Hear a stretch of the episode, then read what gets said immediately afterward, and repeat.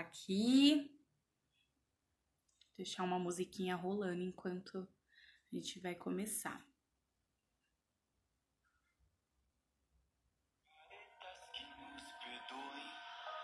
Boa noite, galera. Vamos chegando, tudo bem? Esse é o Quilombo, que às quartas-feiras vai fazer esse bate-papo aqui pelo Instagram. Tudo bom, gente? Lennon, Camila, salve, salve, boa noite. Tô aqui, ó, escutando uma musiquinha, ó, pra gente começar a entrar no clima. Vocês estão escutando bem? Vocês estão me escutando? Escutando a música? Me dizem aí. O afeto é nosso feitiço.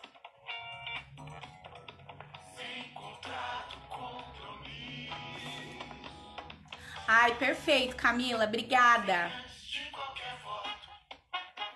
Hoje a gente vai ter como convidado Douglas Belchior para bater um papo sobre educação popular, sobre saberes decoloniais, sobre afetividade, sobre trocas.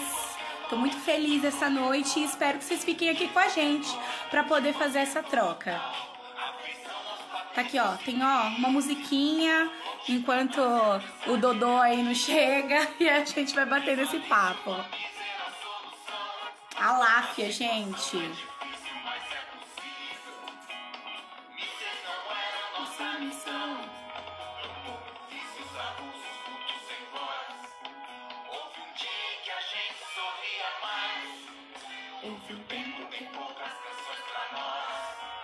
Ai, Mari, fico feliz que você tá animada. Eu também tô.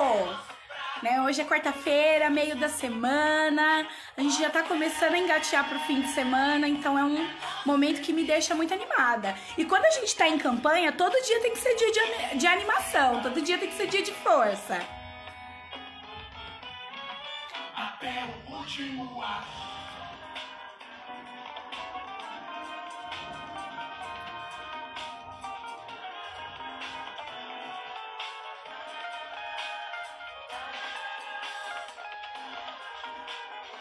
Boa noite, gente. Sejam todos bem-vindos, bem-vindas e bem-vindes. Essa é uma live que o Quilombo vai começar a fazer às quartas-feiras, bater um papo sobre temas que são do nosso programa, construir esse processo, né, trocar afetos e vai ser aqui pelo Insta do Quilombo. Hoje a gente vai ter o Douglas Belchior, nosso companheiro aí de luta da Uniafro Brasil, da Coalizão Negra por Direitos e de tantas coisas incríveis da caminhada.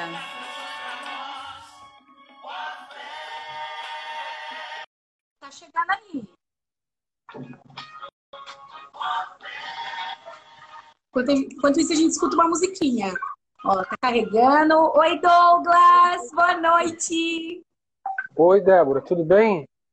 Eu tô tá ótima, eu tava aqui escutando uma musiquinha, escutando uma láfia, começar um clima, uma vibe. Grande Aláfia. Amo. É, só tem Me amigos maravilhosos. É. Me deu até saudade da Kizomba da Uniafro, que eles estavam pertinhos da gente, cantando lindamente. Foi, eles, eles fizeram a, o fechamento do encontro que foi o encontro da coalizão e à noite a festa de aniversário de 10 anos da UNEAF. Uma lindeza só, né, Douglas? Que delícia, né? Que saudade de aglomerar com gente de luta, com gente que constrói tudo isso com a gente, né? Foi um dia é memorável. Verdade. Foi lindo. E assim que tiver vacina, a gente precisa fazer ele de novo. Exatamente, vamos fazer.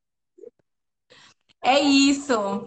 Galera que está entrando aí, essa é uma live que o Quilombo ele vai começar a promover às quartas-feiras, né? Cada, cada, de, cada quarta-feira vai ser um co-candidato. Eu sou a Débora Dias, uma das co-candidatas dessa mandata coletiva Quilombo Periférico. E hoje eu e o Douglas, que é o nosso convidado especial das quartas-feiras, vai bater um papo sobre cada, cada semana um tema é, que vai estar dentro do nosso programa, que está sendo construído também nas plenárias, mas aqui a ideia é dar um esquenta. Aqui a ideia é trocar com vocês de maneira muito é, verdadeira e com o nosso amigo Douglas, né, esses processos para a construção desse programa. Hoje a gente não podia começar de um jeito mais do que especial que não falando da educação popular, que não falando é, do movimento que eu tive a oportunidade e a felicidade de ser construída e forjada que é dentro da Uniafro Brasil, onde eu fui aluna, né? Onde eu tive como é, educadores que passaram por essa trajetória o Douglas né, onde eu fui, comecei o meu processo de reconstrução da militância como feminista negra, pela acolhida das mulheres desse movimento que são a força motriz, enfim. E eu acho que não tem como a gente é, é, iniciar, né, esses bate-papos de quarta-feira, senão pela educação popular, Douglas. Eu acredito que o, o público do, do Quilombo é, conhece bastante você, mas eu convido você a poder se apresentar e falar de você e o que, que você está fazendo agora, assim. Muito bem, Débora. Obrigado pelo convite. Quem está nos ouvindo aí, eu sei que depois esse vídeo também vai ficar publicado tanto na página do Quilombo quanto na minha, né, na, no Instagram. Então eu convido todo mundo a acompanhar esse papo porque, Débora, eu tenho muito orgulho do nosso trabalho, né? Imagine um trabalho social, político feito há tantos anos e que tem como resultado pessoas como você. É disso que se trata.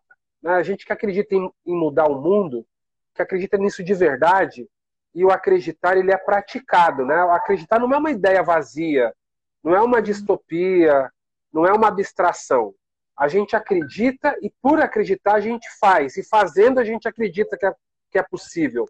Então a gente se retroalimenta no trabalho cotidiano que a gente faz no movimento. Eu sou um educador, sou professor de história, me formei professor de história. Antes da minha formação, antes de concluir meu curso de história na PUC de São Paulo, que eu só consegui estudar porque eu consegui bolsa de estudo, né? Lá na época, com muita luta dos centros acadêmicos na PUC. Eu já fazia trabalho de educação popular, o nosso cursinho aqui em Poá, Débora sabe bem disso, ela apresentou a nossa live de 20 anos de cursinho popular, 20 anos ininterruptos, 20 anos organizando a comunidade. Nós paramos em 20 anos por um só motivo, que é exatamente essa pandemia que a gente está vivendo. Foram 20 anos, Débora, de trabalho nas periferias da divisa de Poá com Itaim Paulista. É, nós atendemos é, durante 15 anos turmas de 100, 200 alunos. E o bonito é que sempre ao final de cada ano, desse trabalho de educação popular com cursinho comunitário, com professores voluntários, esse ano, esses anos todos, ao final de cada ano a gente sempre termina o ano, para além do resultado é, pedagógico, do resultado de levar a gente preta e pobre para a universidade, e é para isso que a gente existe também, mas o, o, resultado mais bonito é chegar no final do ano e descobrir uma Débora Dias no nosso cursinho. Alguém que se encanta pelo trabalho e que nos encanta por existir e por se comprometer a continuar esse trabalho no dia seguinte, no ano seguinte, nos anos seguintes, com a tarefa de descobrir mais gente nossa, para reforçar esse quilombo, né? Que vai mudar esse país, não tem nenhuma dúvida, que tem mudado esse país esses anos todos. Então, é, eu, eu, sou muito feliz é, e satisfeito com esse trabalho da Uneafro, antes da Uneafro, da Educafro, e eu sou, eu continuo sendo um ativista, um trabalhador da política e do movimento social, do movimento de cursinho. Só tudo isso, né, Douglas? Só tudo isso. É, eu gosto também de dizer, é, Douglas, assim, que e tenho muito orgulho disso, como a, a minha trajetória e estar aqui, até digo sobre isso, assim, com autoestima suficiente para estar dentro desse coletivo, dessa candidatura coletiva, ela vem por, de um projeto coletivo anterior a mim. Né? Ele, ele vem de um projeto coletivo como a Uniafro Brasil, vem de um projeto coletivo com os meus educadores na escola e que sempre tinha, na oportunidade que tinham de me botar lá para falar ou para fazer coisas dentro desse espaço escolar, entendendo ele como um espaço de resistência, me colocou para fazer isso. É, nos espaços que eu estive pela dança, que foi né, o, primeiro, o meu primeiro acesso com toda a sensibilidade, com toda essa esse processo de organização política foi através da dança. Então isso para mim é, é, fundamental. Então nada é, na minha existência, gente, ó, a moto aqui da quebrada, tá? Você saber que assim a gente está falando aqui diretamente de Sapopemba, bem da Avenida Sapopemba mesmo. Então assim vocês vão ouvir, vocês vão ouvir uma, uns uns ratatatá aí das motocas. Ô, Débora, é. essa, conexão, essa conexão é pesada, porque é, é Sapopemba, cidade Kemel. Só quem é. conhece é que sabe, hein? É quebrada Sim. de verdade. Não é Nutella, não, é raiz o bagulho aqui, é raiz. Exatamente, exatamente. Quem é, é, quem não é, o cabelo voa. Né? Já dizia, Exatamente. Já como, como diz o samba. Como, quem como diz é, o nosso quem ditado, não é, o cabelo voa. Enfim, para dizer que é, estar aqui é o resultado de uma luta coletiva. E eu fico muito feliz, quer dizer que o projeto Neafro deu certo, isso se materializa em mim e em todos os meus companheiros que eu vejo, é, que eu tive a oportunidade de estar na sala, como a Samara, que também está nessa mandata coletiva e foi a minha companheira de sala, que também uhum. se forja tanto no movimento de moradia e no movimento de, é, de educação popular com a Uniafro. Então, isso para mim é um, é um processo. Ela tá até aqui nos comentários falando. Tamo mesmo, amiga. Isso para mim é, me encoraja muito mais, né? Eu, eu, gosto de dizer que a Uniafra ela sempre te dá o sentimento de retorno. Você é. faz o cursinho, né? Você tá naquele espaço, né? Que é um espaço de resistência a todo momento, né, Douglas? Porque você tá desde o processo de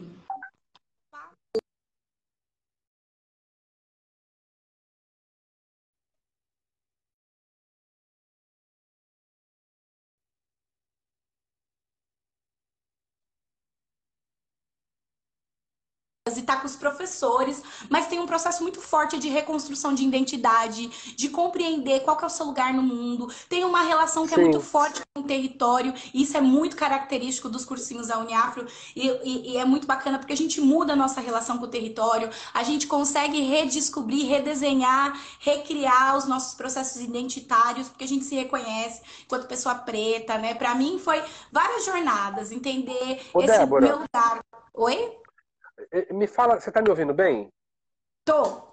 Tá, então eu queria te fazer. Bom, eu, eu, sei que, eu sei que eu sou convidado, mas eu sou um péssimo convidado. Então eu vou aqui. Vou, vou tomar aqui o, o, o, o, microfone, porque eu sou um viciado.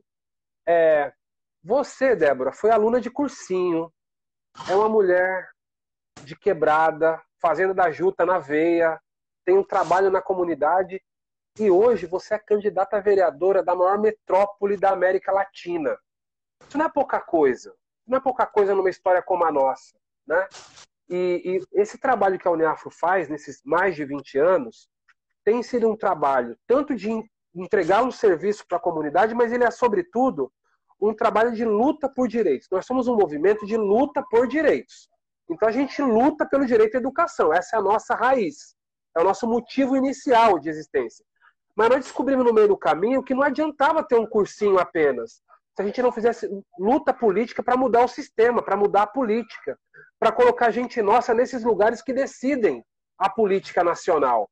Agora, por exemplo, está sendo debatido o Fundeb no Congresso Nacional. Quem de nós está lá para discutir isso? Não é? Quem de nós está na Câmara Municipal para impedir que a Prefeitura de São Paulo abra as escolas em plena pandemia? E aí nós resolvemos, pelo movimento, disputar eleições. Para quê? Para que disputar eleições? Para levar nossas lutas, nossas bandeiras, as nossas ideias de revolução, do nosso jeitinho, com a nossa voz, para esses lugares de poder. E quando eu vejo você, que é alguém que foi formada nesse ambiente, ocupar esse lugar para ser uma de nós no poder, isso é sensacional. Eu queria que você falasse dessa história, porque tem uma galera que vai assistir no meu Instagram e talvez não conheça você. Eu quero dizer, gente, a Débora é nossa vereadora em São Paulo. Tem que acompanhar essa mulher, seguir essa mulher nas redes, seguir o Quilombo Periférico, seguir a Débora, conhecer a história dela e fazer campanha para ela, para ela ser vereadora em São Paulo. Então eu queria que você falasse que loucura é essa da sua cabeça de querer ser vereadora? Você podia ser qualquer coisa na vida. Só tô aqui, ó, cumprindo tarefa política do movimento. É importante dizer isso, né? Quando a gente tem 22 anos, a gente ainda tá fazendo a graduação, né? Eu sou estudante de ciências sociais. E aí a gente tá pensando nesse processo do mundo e as coisas, né? Aí vem o movimento te dá essa tarefa como uma das coisas muito importantes e de fato pautando. Se não nós lá, quem vai ser? Se não nós lá para fazer uma transformação, né, de muito pé no chão, entendendo que lá é mecanismo de luta, quem que vai fazer? Quem vai para esse enfrentamento? E aí a gente eu assumo, né? Eu sou uma das pessoas que me coloco a assumir esse processo dessa candidatura coletiva do quilombo periférico, porque para mim, enquanto uma jovem de 22 anos, moradora aqui do território de Sapopemba, um dos lugares que está no maior, um dos maiores índices de vulnerabilidade, e no momento do Covid-19, por exemplo, foi um dos lugares que mais morreu gente, e isso entrega muito é, de da onde nós estamos falando, precisa de uma política de vida. A minha juventude, a nossa juventude precisa de uma política de, de vida, porque é essa que é essa estrutura racista, que esse Estado, né, que está nesse momento vigorando no poder, produz uma política que todos os dias se organiza para me matar. Se organiza para matar o meu corpo preto, lésbico, né, e periférico de 22 anos. Se organiza para matar os meus companheiros aqui da quebrada, homens pretos, jovens e que estão na luta. É, é, é, dessa maneira que o Estado se organiza hoje. Então, para mim, estar no processo de disputa eleitoral com os companheiros passa por esse processo também de vida, passa de cumprir uma tarefa do movimento. A gente precisa estar tá lá, nada sobre nós sem nós, mas passa também no que diz respeito à minha subjetividade e à minha construção de existência, que para mim é um mecanismo de vida. Né? É sobre bem viver, é sobre cansar de sobreviver, é sobre cansar de ser aquela a, a, a juventude que passa muito apuro, que, tra, que trampa oito horas por dia, que era o meu caso, que trampa oito horas por dia e tem que é, é, mover a cidade para chegar na cidade de Guarulhos, que é onde é o campus da minha faculdade, utilizando transporte público, sem bolsa na faculdade, por isso que eu preciso é, trampar para poder me manter, que, que viveu a vida inteira nesse corre, porque a minha mãe era empregada doméstica, a minha avó que estava lá no, no, numa construção de ancestralidade no terreiro e que fizeram de tudo e entenderam que a educação é assim. Elas sempre diziam: olha, minha filha, a gente é preta e pobre. A educação é o único caminho que tem para nós. E, e é, é uhum. é, nesse, é sobre esse lugar, é sobre essa criança que cresce com essa perspectiva que eu falo. Né? E aí eu passo a minha vida inteira morando no Parque São Rafael, né? que é a quebrada aqui do lado de Sapopemba passo a vida inteira lá. Foi lá que eu conheci, onde eu estudei, onde eu conheci muita gente bacana que estava organizado no movimento também de cultura no território, né? E fui me juntar a ele como uma bailarina, né? Uma menina que estava estudando por bolsa, fazendo aula de balé com uma bolsa, né? É desse lugar que, que, eu, que eu fiz, e aí a gente já entra na militância, porque o nosso corpo, a militância chama o nosso corpo. Vou para esse lugar, vou para esse espaço na escola, tem essa coisa da dicção, de falar muito, de ser uma pretinha muito atrevida, e né, conhecer educadores que fomentaram essa construção em mim. E a partir disso, assim, é muito, eu tenho uma foto muito emblemática, Douglas, que é eu e a minha mãe, que era empregada doméstica a vida inteira. Nós estamos na Câmara Municipal de São Paulo. Uau. Eu participei de um programa que, existe na, que existia na Câmara, não, eu não sei mais se ele existe, que se chama Parlamento Jovem. Onde você, os alunos de escola pública e municipal podiam escrever um projeto de lei e desse projeto de lei você ia ser lá vereador por um dia. Olha que brincadeira louca e como que o futuro traz as coisas pra gente. E eu lembro que assim, a minha mãe teve que trabalhar dois sábados seguidos para ela conseguir é, uma folga na semana, mas ela fez questão é, de me acompanhar. Tô até um pouco emocionada. Mas ela fez questão de me acompanhar. E aí a gente estava lá no, naquele restaurante escola da Câmara almoçando, né? Que tinha um intervalo. E a minha mãe olhou para mim e falou assim: Débora, esse é um dos dias mais felizes da minha vida. Eu nunca pensei que eu ia te ver ali em cima daquele púlpito, falando tudo, quebrando as coisas desse jeito. Eu tive uma educadora na escola que acreditou em mim, uma mãe preta que, que as pessoas podiam não entender os valores daquilo, mas para ela aquele momento era muito valoroso, que fez com que ela trabalhasse dois fins de semana seguidos para poder ganhar dois dias de folga na semana e me acompanhar lá na Câmara Municipal para ser vereadora. Eu fui dois dias, é, eu fui dois anos seguidos, né, para esse projeto. Eu consegui uma vez. Depois o meu projeto de lei que eu escrevi foi selecionado de novo. E no primeiro ano que eu participei, Douglas, é muito emblemático a foto que a gente olha, que eu sou a única menina negra. Nossa. Olha eu, eu, tenho essa, essas, é, essa recordação, assim. E eu sou muito grata à minha educadora, né, a Malu, que foi a professora que me incentivou muito, fora outros professores que foram muito comprometidos também para isso, e que disseram assim: olha, você não tem que se inibir por isso, não. Você vai sim. E aí ainda a gente tinha umas coisas muito engraçadinhas desse projeto, que você pode fazer, no primeiro dia você consegue, sei lá, ser presidente da Câmara e fazer essa e a minha professora, não, você tem que fazer isso sim.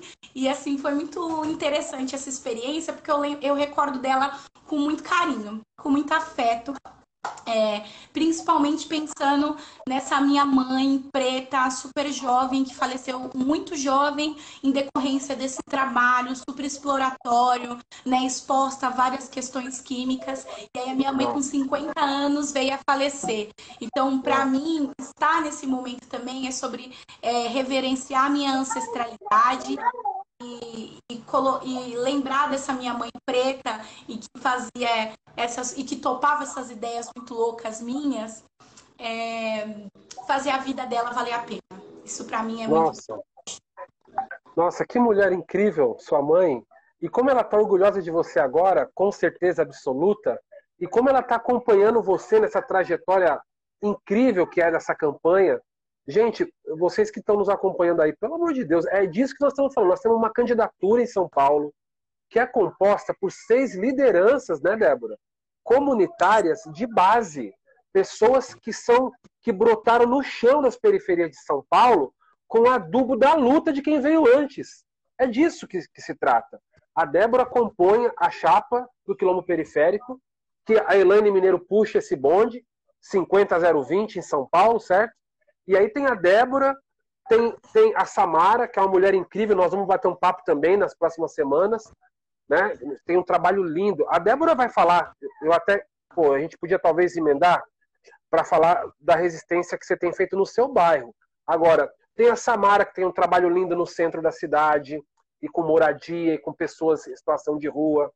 Tem o Alex, que tem um trabalho maravilhoso na área da cultura, na área da segurança alimentar, na área do empreendedorismo na Zona Sul com a agência Solano Trindade. Tem o Eric, tem um trabalho lindo também na cultura, no extremo sul da cidade. Cara, cara com uma referência da quebrada, aquele mano que anda na rua e todo mundo reconhece pelo trabalho que tem na comunidade, né? O babá Júlio César, que é um babalorixá e é um cara que tem uma trajetória ultra reconhecida na luta da, da, do serviço social, da assistência social e dos, e, da, e dos direitos de criança e adolescente. Cara, essa chapa ela é raiz, Débora. E, e eu fico imaginando o quanto politicamente seria poderoso e vai ser poderosa a presença desse time, né, na Câmara Municipal de São Paulo, Débora. Ah, sem dúvida alguma, né, Douglas? É, é a gente pensar é, que existe um lastro muito anterior a qualquer projeto, até mesmo de candidatura, que cada um de nós tem, e eu tenho muito orgulho de dizer isso, né? A gente bate no peito, às vezes parece até que a gente é meio bairrista, mas a gente fala da quebrada e fica falando da quebrada, mas não é falar da quebrada da boca para fora, não é falar da quebrada, é olhar para o nosso território, enxergar todas as potencialidades, toda a tecnologia que a nossa quebrada produz, eu adoro muito isso que o Alex fala, tudo isso que, a nossa, que, que os nossos territórios têm, e a gente trabalha lá né? Eu tra... falando um pouco do, da minha atuação hoje aqui em Sapopemba, eu, eu, eu vim para cá né, como no meu primeiro emprego como orientadora socioeducativa né, em um centro para crianças e adolescentes, que é um CCA, dentro do território da Fazenda da Juta. Né? Nesse processo eu estava lá como educadora, trabalhando com as crianças e os adolescentes, né? também numa instituição que é de luta do território, que tem essa base. Foi lá que eu conheci pessoas incríveis, né? É, tenho muita felicidade das conexões, das oportunidades, né, dos diálogos que eu consegui promover através desse trampo com a orientação socioeducativa, conhecendo outros educadores, outras redes que fomentam muita luta dentro do território de Sapopemba, né? O que eu gosto de dizer, que bom que a gente não está sozinha aqui, né? E é nesse cenário que a gente começa a é, entender a dinâmica aqui do território da Fazenda da Juta, que é um território de resistência, de luta, né? Esse, esse território da Fazenda da Juta que eu tive a oportunidade de começar o meu trabalho, a minha vida como trabalhadora, né? E trabalhadora da assistência social, né? De uma OSC que está ligada a um trabalho da assistência social, é é, entender as dinâmicas desse território, o quanto ele é fértil, o quanto ele está ele tá fincado diretamente numa história de luta e que, ele agora, e que agora o nosso caminhar ele precisa pegar esse legado de luta de mulheres como Hilda Martins de Souza, que leva o nome do nosso núcleo, que foi uma mulher que foi forjada assim na luta pela moradia, né? Foi representante, eh, a nossa Hilda saiu daqui, ó, do Brasil para ir em Londres representar o movimento dela representar o movimento aqui do MST, que, que foi um dos fundamentais para a construção do território. Dona Hilda Martins é quem, por exemplo, fez aquele movimento de regresso, Douglas. Pegou a galera é. que tinha vontade de voltar para o campo e fez um assentamento em Itapeva, né? São Uau. essas memórias que tive acesso, contato e que me engajou em dizer assim, olha, a gente precisa continuar. E aí eu tive a oportunidade de me juntar com outros trampos incríveis que acontecem aqui, né, com o Centro de Direitos Humanos, com Amparar, né, com a, hoje com a questão do Covid-19 tem a Brigada pela Vida de Sapopemba, tem um projeto Vigia, Visila, é, Vizinhança Solidária, que é um projeto que é, forma, é, fomentado pelo, pela galera também do Centro de Direitos Humanos aqui de Sapopemba, né, tive a oportunidade de conhecer ótimos educadores, galera que está aqui na luta da assistência social, da saúde, né, do o pessoal que está da cultura, né? E foi aqui que eu também construo um movimento, né? Uma coletiva chamada Coletiva Emana, que somos nós entre oito mulheres, cada uma de um pedacinho aqui de Sapopemba, cada uma de um bairro de Sapopemba, que se unem numa perspectiva de criar arte periférica, feminista, interseccional, acessível e que dialogue com as nossas mulheres da quebrada, que de fato vai levar outras perspectivas do que é feminismo, né? E a gente conseguiu produzir muitas coisas incríveis aqui também. Né? A gente produziu um curta-metragem com mulheres aqui do território, mulheres mais velhas, trazendo sua perspectiva do feminismo. A gente conseguiu fazer várias intervenções em várias praças daqui do território, tanto com um espetáculo de dança contemporânea chamado Dança para o Grito Sair, falando dessas cavidades e das corporeidades das mulheres periféricas, e agora e depois a performance Mulheres é, Espelho, né, que é um resultado também do, do processo do Mulheres Além do Tempo. E a gente já está no terceiro projeto fomentado com política pública importante, né? Que é o trama. E agora a gente vai fazer um, um terceiro de história da, reconstruindo a memória das mulheres aqui do território de Sapopemba e do território de São Mateus. Aí a gente vai fazer uma exposição linda e um, um, espetáculo teatral, né? Eu tenho a felicidade de ser uma das atrizes e produtoras e pesquisadoras dessa coletiva que a gente está trampando aqui. E é importante dizer do trampo da Uneafro, né? Que é assim, a gente entendendo Nossa, mas você trabalha demais, gente. O que é isso? a Nossa, gente faz muita como coisa. É que cabe isso, a gente arranja tempo é. para tudo. Não tem, não tem essa não, né? É, e aí tem a Uneafro, né? Também entendendo, tra trampando, fazendo esse trampo lá no, no CCA, eu consegui compreender algumas coisas. Essa instituição que também, que é o Instituto Daniel Comboni, que é um instituto de luta, começou a entender que a gente precisava levar uma Uneafro para dentro da Juta, para o meião da Juta. Né? A gente precisava é, ocupar um espaço que é da instituição né, que foi retirada uma política pública através do desmonte da assistência social, que que são os serviços uhum. de CJ, e a gente falou assim: não, não pode, não tem ociosidade, a gente ocupa, ocupa com educação, ocupa trazendo outras perspectivas para essa quebrada. E aí a gente junta, né, bem lindamente a Uneafro com o Instituto e a gente forma o núcleo de resistência e de educação popular aqui dentro da Fazenda da Juta, chamado Hilda Martins de Souza né? Ele é novinho, ele é de 2019, mas deu para trabalhar bastante coisa. A gente tem muito afeto e muita coisa. E a gente sabe que a nossa trajetória ainda é grande, né? Enquanto a gente estava comemorando 20 anos do, do núcleo de, de Poá, do 9 de agosto, aqui a gente ainda tá engatinhando, a gente tá andando, mas a gente tem essa força de galera, que é a galera de muita luta, né? A gente, é, a gente traz o núcleo aqui para Fazenda da Juta é recente, mas é, a luta da Uniafra ela tem um lastro aqui pelo, pela Zona claro. Leste, com outros núcleos, e a gente entendeu a necessidade de ter um dentro da quebrada mesmo, lá na Juta. Você foi aluna de cursinho, você entrou em que ano? E foi no núcleo de Sapopemba, não foi? Com a Adriana e com Meu a. Elaine. E com a Elaine? Com a Elaine, não foi? Sim, eu entrei, na verdade, o meu núcleo, ele funcionava lá no céu, é, no céu Parque São Rafael. Então ele estava pertinho dali onde eu morava. No Parque São Rafael. Só que a gente transitou em vários lugares, né? Porque o cursinho às vezes ocupava outra escola e era assim. É, é, é história, história, é história, história nossa. História de gente pobre que não tem casa, fica mudando de bairro em bairro, vai pagando aluguel onde é mais barato, vai arrumando um lugarzinho um pouquinho melhor. E é, é desse jeito que a gente funciona. Sim. E aí o primeiro, o núcleo que eu começo, que eu entro para estudar é o Rosa Parks, né? Que é um, um, núcleo que já também tem uma história ali, nas, ali no, na minha quebrada, né? No Parque São Rafael, aqui no território da Zona Leste.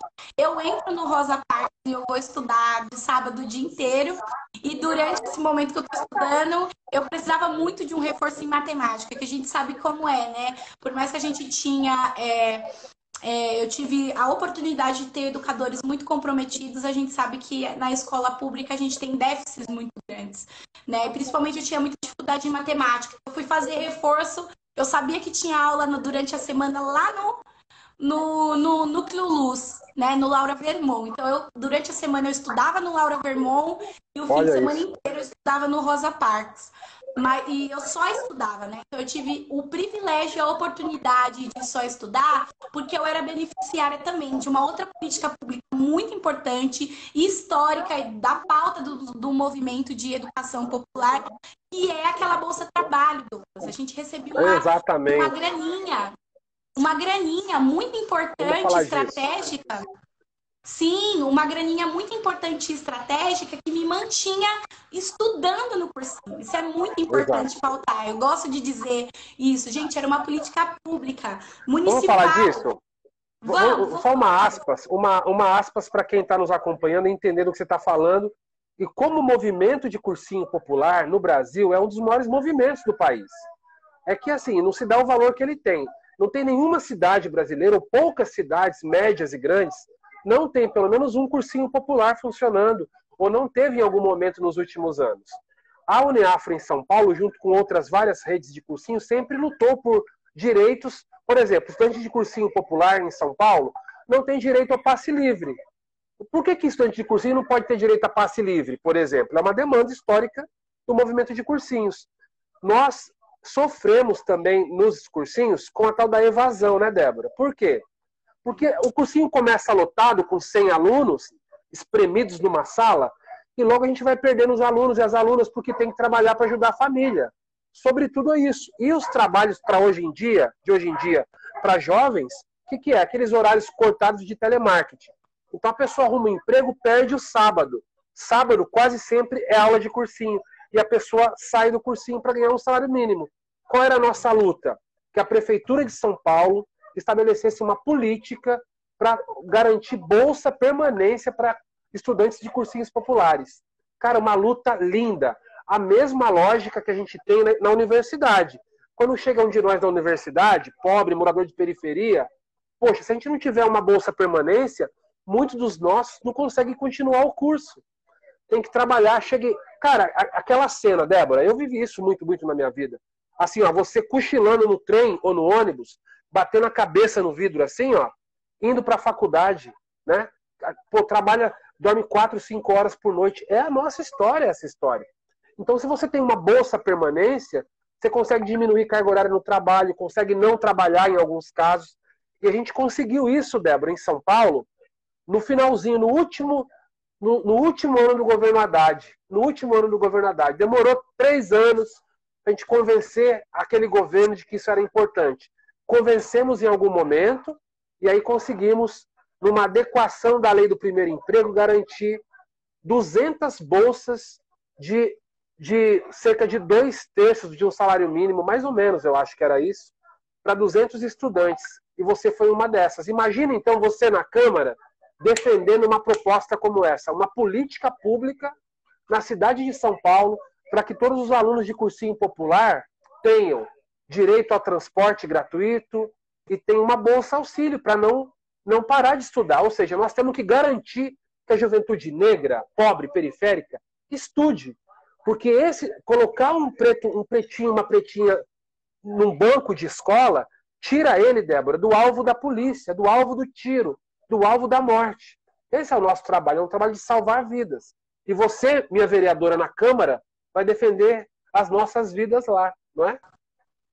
Sem dúvida alguma, sem dúvida alguma, Douglas. É, é, é aquele processo, né? É, é, é, eu, eu me sinto a história viva de como uma política como essa, que a gente sabe que é uma, é, foi uma política pública, mas de luta, né, histórica. Então é muito louco, né? Que o movimento, ele sempre estava fazendo política, ele sempre estava propondo lei, ele sempre estava propondo ajustes, uhum. né? Agora é a nossa vez de chegar lá, ocupar esse cargo e, e continuar agora a partir dessa institucionalidade fazendo essas mesmas lutas que são históricas, né? E para mim, é, como isso mudou a minha trajetória, porque é exatamente esse processo. A minha mãe era trabalhadora é, doméstica, a minha avó é pensionista, elas olharam para mim, eu conversei com elas depois que eu terminei o ensino médio, e agora? Né? E agora, Débora, o que, que a gente vai fazer? O que, que a gente tem como intenção fazer? E aí eu falei assim, olha, eu vou entrar nesse cursinho aqui, e aí a gente vai vendo como as coisas vão ir, e aí talvez eu trabalhe, e aí eu vou trabalhar. Só que aí no, no segundo ou terceiro dia de aula eu tive a oportunidade, os meus educadores falaram sobre isso, né? Elaine, Adriano, Marcos, né? O Alckmin, que são, foram meus professores e hoje são os meus companheiros de luta dentro do movimento da Uniafro Brasil, olharam para mim, é, viram, é, entenderam a necessidade, eu falei sobre esse processo e eu tive acesso a essa política pública e é ela que me deu condições o suficiente de poder estudar, de poder permanecer no cursinho e de hoje estar tá aqui a partir de toda essa construção desse projeto que é coletivo e muito anterior a mim, estar hoje em um outro projeto coletivo que é essa candidatura coletiva, que é o quilombo periférico né? É resultado, gente. É resultado de muitas mãos, de muitas lutas, de muita gente que veio antes de mim, de 20 anos é, do Douglas lá no cursinho de Poá e os companheiros de Poá fazendo história, luta, muita baderna para fazer com que a, a coisa acontecesse, né? E hoje eu tive é. essa oportunidade de estar aqui. Né? Eu acho que é importante, eu, eu gosto de enfatizar também a acolhida da, a, da questão da subjetividade, da, do que foi por exemplo, entrar num movimento que, além de me acolher para que eu realizasse o tão, o tão sonhado lugar na universidade, mas também com um conjunto de mulheres que olham com uma sensibilidade gigantesca, acolhem a gente como irmãs e faz essa construção que dá autoestima, que dá reconhecimento, que dá pertencimento, que faz eu olhar com muita sensibilidade para as outras manas e meninas pretinhas e conseguir fazer esse, esse, essas afetividades continuarem. Então, assim, foi muito importante para mim, porque tinha esses fatores. Tem o fator é, eu preciso estudar, senão eu não vou conseguir ingressar na universidade pública. E tem o fator, eu preciso ser acolhida e compreender qual é o meu lugar no mundo. E se não fosse o processo dos meus educadores, e enfatizo muito especialmente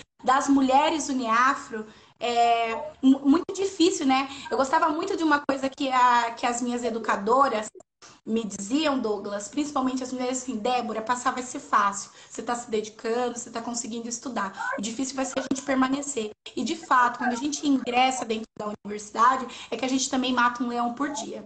Né? É a coisa que você falou, do, de eu ir assim, ó, espremidinha é, no transporte ali, no translado entre Guarulhos, né? Eu estudo na Unifesp no campus de Guarulhos, então eu tinha, eu vou até, olha o meu trajeto, eu saio aqui Sapopemba, vou de Sapopemba até o terminal São Mateus, do terminal São Mateus eu vou pro terminal, eu vou em direção ao terminal São Miguel, desço em São Miguel, de São Miguel eu pego uma perua que vai até Guarulhos, né? O bairro dos Pimentas. Então é esse processo que eu faço, esse trajeto que eu faço para chegar na universidade, chegando em outra quebrada, porque o Pimentas também é uma quebrada de Guarulhos, né? A uhum. Unifesp uhum. tinha o propósito dos campos ser na quebrada para dialogar melhor com a comunidade, mas isso aí é contestável, a gente precisa que ainda eu sinto que os muros da universidade é muito grande para o nosso povo. Então a oportunidade que eu tive dentro da, desse fortalecimento, quando eu estava no cursinho, foi crucial.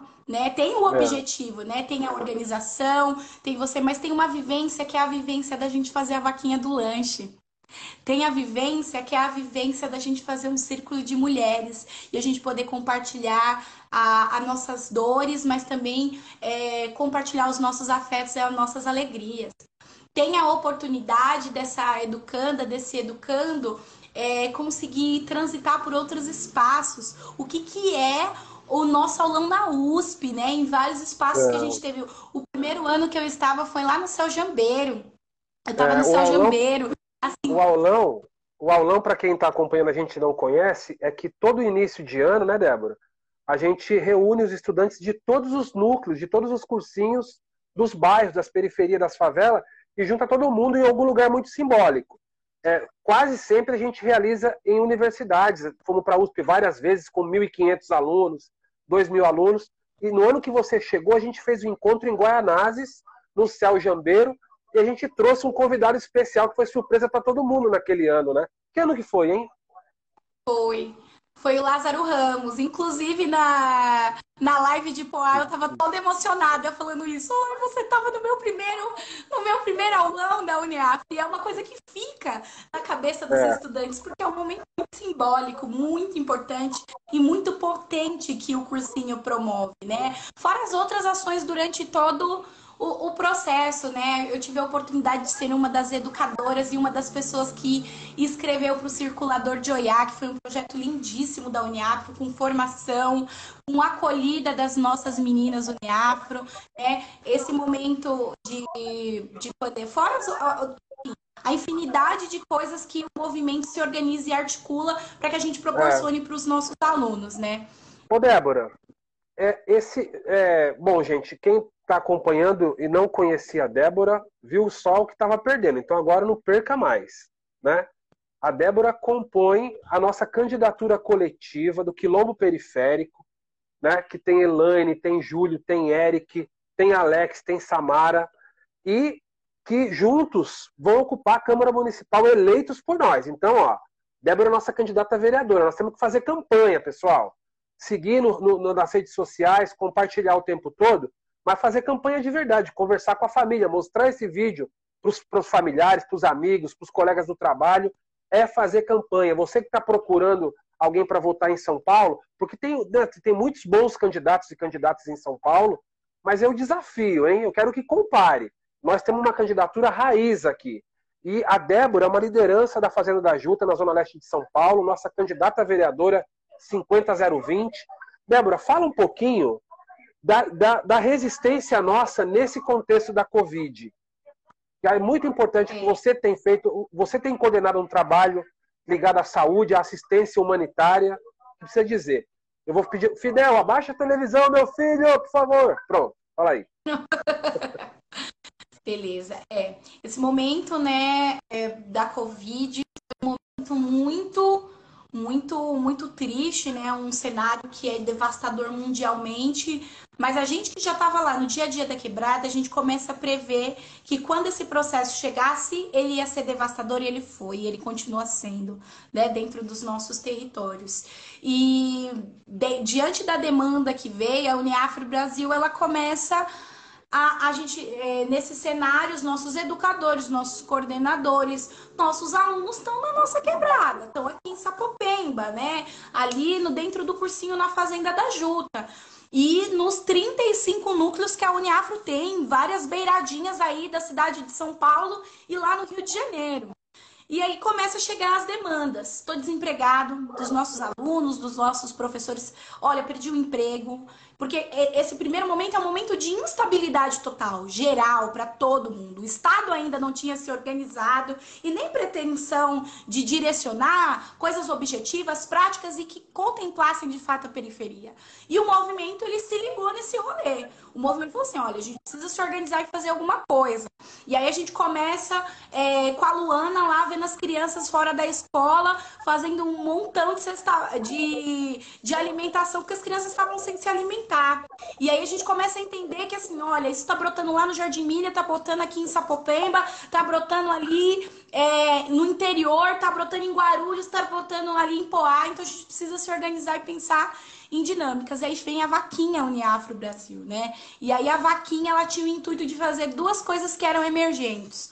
Um, fazer repasse de grana direto. Nossa galera tava sem grana, sem um real no bolso. Às vezes tava com, já tava numa situação de desemprego e agora não podia conseguir sair para poder procurar emprego ou fazer o que ela estava é, ou aquele o famoso biquinho aqui na quebrada que estava fazendo porque as coisas começaram a paralisar. Então essa pessoa começa a ficar desesperada sem grana. E essa pessoa é quem está estudando com a gente no cursinho. Essa pessoa que é nosso coordenador. Essa pessoa que é nosso educador né? Uhum. São essas pessoas. É a pessoa que é o pai do aluno do cursinho que está nessa situação. Uhum. E aí o que a gente começa a pensar é nessa vaquinha. E a vaquinha, ela tem o intuito de, primeiro, fazer o repasso direto de grana e levar o que é crucial e era essencial.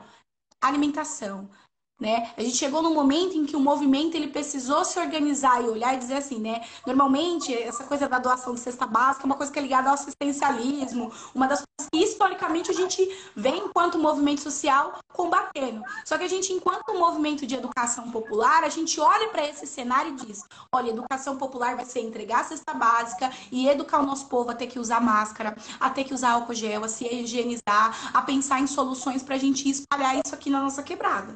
E foi isso que a Uniafro Brasil fez. Foi isso que eu, com a ajuda dos companheiros de luta aqui, do Instituto Daniel Comboni, mais os voluntários do, do cursinho, fizemos nesse processo, né? Entrega de cesta básica. Então, só aqui na Fazenda da Juta a gente entregou mais de 600 cestas básicas no território da Fazenda da Juta e em outros espaços. A gente teve é, a gente conseguiu direcionar recursos para outros lugares aqui do leste via o cursinho aqui do território da Fazenda da Juta. A gente foi fazer trabalho lá na ocupação no Jardim das Laranjeiras, né? Depois do ali do da Hageb Schoff, para quem conhece ZL, aqui em São Mateus tem uma avenidona chamada Hageb Schoff. Então a gente foi lá entregar máscara, entregar kit de higiene para a galera da ocupação, né? A gente conseguiu chegar nos terreiros aqui do que estão próximo da gente, aqui do, do, do, cursinho. Fizemos um trabalho lá no Parque São Rafael, né?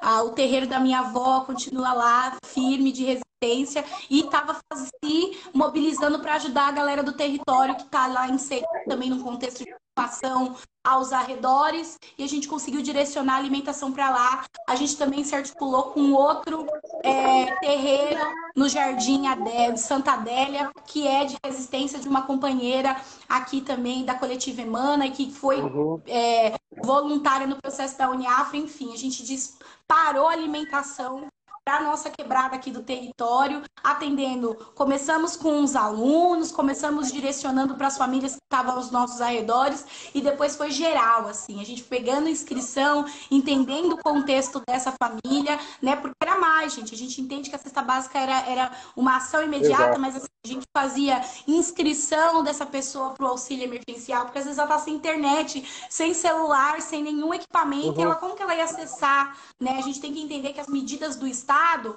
elas não conseguiam entender as nuances da quebrada. Ela não conseguia uhum. observar que tem gente que não tem documento na quebrada, né? E é nesse cenário que a gente começa a, a pensar em outras possibilidades. Então, essa acolhida afetiva, com a população foi um processo que a gente fez. E aí também, quando o vírus, né, nesse primeiro momento, as questões são muito sociais e enraizadas no econômico. E aí a doença chega. Ela chega e ela chega devastadora aqui na nossa quebrada. Sapopemba é o lugar, né, um dos lugares com maior índice de mortalidade por Covid-19, né? Disparou o número de casos e de morte. E é nesse contexto que a Uniafro, mais uma vez, observa esse cenário e se coloca à disposição de criar um projeto de saúde. Um projeto que vai fazer acolhimento humanizado, acolhimento integral. Integral é importante dizer essa palavra, porque não é só fazer um monitoramento via telefone, é entregar é, suprimentos para que essa pessoa conseguisse é, ser monitorada. Às vezes a pessoa não tem um termômetro, às vezes a pessoa ela tem comorbidades, então ela precisa de um oxímetro. Então, o projeto Agente uhum. Popular de Saúde da Uniafro Brasil faz esse processo né? Traz esse atendimento na integralidade, fazendo, levando os insumos, fazendo o atendimento, é, o teleatendimento e também atendendo numa questão que é muito importante, que é a questão, por exemplo, da alimentação. Então, fazer chegar a cesta básica, fazer os suprimentos de saúde, fazer uhum. a máscara, álcool gel, a apostila, que a gente tem um material incrível é, que foi produzido uhum. desse processo. E também atendimento psicológico né? Então, é, é, esse atendimento na integralidade que o Estado ele deveria ter fornecido para a nossa população, que a Uniafro, né, a, o, o, a Uniafro Brasil, se coloca no, no gás de fazer. Mais do que isso, é importante Exatamente. dizer que esse projeto contratou pessoas da quebrada. Cara, você tem noção disso? É importante dizer isso. No meio de uma crise dessa, né? Exatamente no meio de uma crise dessa, a gente conseguiu, em cinco quebradas em que os cursinhos da Uniafro estão inseridos, contratar uma pessoa, remunerar ela dignamente para que ela faça um trampo que é muito louco, que é de ser um agente popular. Então a gente formou Exatamente. alguém da quebrada que tem que tá lá no território. Aqui no nosso caso a gente teve a oportunidade de formar a Alessandra. A Alessandra já era uma liderança comunitária aqui do território, uma mulher guerreira, preta de, de nove filhos, inclusive um morto pela violência policial. Né? Eu tive o prazer de ser eu conheci a Alessandra através é, do meu trampo no CCA, porque eu fui educadora das filhas dela. E falei assim, e, e, é uma mulher conhecidíssima no território. Uma mulher que tem afetos nesse território. Então, assim, tem que ser a Alessandra. E a Alessandra foi contratada aqui na Quebrada e ela faz esse trampo lindamente. Foi formada pelo nosso coletivo de médicos do movimento e faz esse trampo lindamente. Ligando, atendendo, fazendo uma acolhida humanizada, qualitativa, né? Com muita doçura com as pessoas, trazendo informação, trazendo acompanhamento, direcionando para o atendimento psicológico, direcionando alimentação, direcionando insumos. E nesse processo eu sou uma das articuladoras, né? Da, da Uniaf. A gente tem umas instâncias que são muito interessantes, que é o da, da questão da saúde. Então tem a nossa agente que faz esse trabalho direto de ligação. Eu sou uma das articuladoras, uma das pessoas que vai fazer articulação entre esse insumo, que vai fazer articulação entre o, o nosso o nosso médico, né, os médicos, os psicólogos, psiquiatra, e vai fazer essa uhum. intermediação. Né? E aí eu de... chego na Uniaf para fazer essa articulação. Ô Débora, é, eu vou devolver a bola para você, porque você me convidou, mas eu, eu quis, eu quis é, que você falasse é, por muitos motivos, sabe? É, você me comove muito. Você me comove. Não tem nada mais bonito na vida de um educador quando, você, quando ele percebe o resultado do trabalho que ele faz. sabe? E eu tenho certeza que você dá muito orgulho para sua mãe onde ela está, mas você dá muito orgulho para todos os educadores que passaram por você. Porque eu tenho certeza que cada um deles, delas, se sente realizado em você. Sabe? Nessa potência toda. Né? Você tem 22 anos, cara. Tem 22 anos. E, e, e a cidade de São Paulo precisa e merece de a, a nossa, nosso povo, nossa, nossos amigos, onde a gente mora, nossa família, precisa de pessoas como você nos lugares, nos espaços de poder. Porque você tem a nossa sensibilidade. Né? Você vive, né? não é um discurso. Sabe, o que é discurso na boca de todo mundo, na sua boca, é, é o relato da vida real, da dificuldade e da resistência cotidiana. E é assim nos seus colegas da chapa de, de candidatos, porque eu tenho certeza que vou me emocionar com todos eles nessas conversas que a gente vai ter aqui nessas semanas, porque a gente não, como diz o nosso poeta Mor, a gente não leu, a gente não assistiu, a gente não ficou sabendo, a gente é negro drama. Nós somos as pessoas que são objeto nos estudos da classe média é, acadêmica, né? Nós somos objeto dessa pesquisa, nós somos o argumento do discurso dos partidos de esquerda. Mas nunca somos nós. Isso tem que mudar. E nós não temos que ser aqueles escolhidos por eles também. Tem muitos escolhidos a dedos por eles para ocupar esses lugares em nosso nome. Mas dessa vez a gente não vai deixar. Então, galera, é, quem assistiu esse vídeo sentiu o que significa essa candidatura do quilombo periférico. Sabe, está sentindo aqui na pele o que isso significa. Eu te agradeço, entendeu? Pela sua coragem e é, muito obrigado a você por, por cumprir essa tarefa tão bonita, né? De ser a nossa candidata e de daqui a pouco ser a nossa vereadora. 50020 em São Paulo para vereador é a chapa do quilombo periférico, com Débora Dias e a nossa turma toda. Para você, eu devolvo então a bola, Débora. Obrigada a você. Estou muito emocionada, assim, né? Muito sensível esse lugar que a gente construiu, que eu tive a oportunidade de construir. E eu gosto de repetir porque, de fato, assim, se as coisas elas caminham, se as coisas estão tendo esse percurso, é porque eu fui fruto desse projeto coletivo, que foi muito anterior a mim. Então, é, quando a gente se olha para uma candidatura como a do Quilombo Periférico, é uma candidatura que é a gente continuando um processo que é muito anterior. Né? Eu não tenho. Uma vez eu estava numa live e eu tive uma, uma resposta muito bonita, que uma das moças falou assim: vocês são o sonho mais lindo das nossas ancestrais.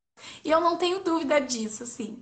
A gente é o sonho dos nossos ancestrais, a nossa luta é muito legítima, muito forte, muito verdadeira, muito potente, né? A gente não é só potência.